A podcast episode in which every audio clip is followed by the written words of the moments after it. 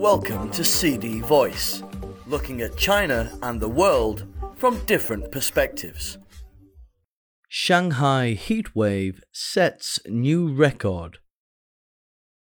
The number of days classified as extremely hot in Shanghai this year rose to six on Thursday, breaking the number for extremely hot days in a year in the city since it started keeping records in 1873.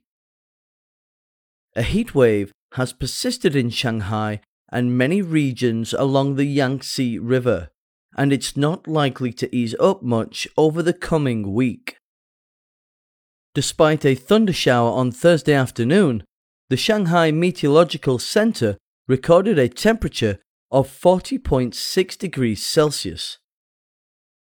Over the past 150 years in total, Shanghai has only had 20 days in which temperatures exceeded 40 degrees Celsius. Before 2009, this had only happened twice in 1934. China's National Observatory on Thursday issued an orange alert for high temperatures as an intense heat wave lingers in multiple regions of the country. China has a four tier color coded weather warning system, with red representing the most severe warning, followed by orange, yellow, and blue. Due to strong subtropical high pressure, the heat wave will continue to scorch cities in the Yangtze River Delta in the coming days, according to the National Meteorological Center, and temperatures in parts of Shaanxi, Hubei, Sichuan, Chongqing, Jiangsu, Anhui, and Zhejiang may surpass 40 degrees Celsius.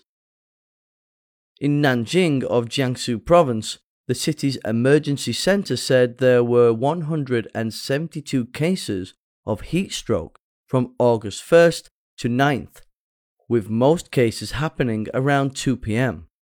The center advised the public to avoid outdoor activities and suggested construction workers, couriers, and nucleic acid testers shorten their exposure to high temperatures.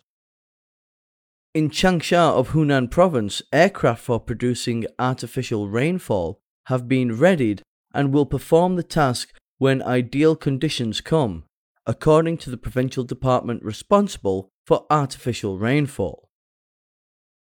Hangzhou, Zhejiang province, has seen 23 continuous days with high temperatures over 35 degrees Celsius, with the heatwave forecast to remain for the next week, which is expected to set a new city record for the most consecutive days with such highs.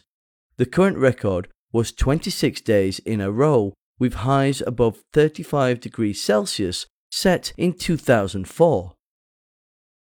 Upstream of the Yangtze River, Chongqing municipality has also been scorched by prolonged heat with temperatures hitting over 40 degrees Celsius in the past three days. The Xinjiang Uyghur Autonomous Region also experienced extremely high temperatures. Such hot weather can last as long as four months in the Turpan Basin, with an average daily temperature of over 31 degrees Celsius. That's all for today. For more news and analysis, buy the paper until next time.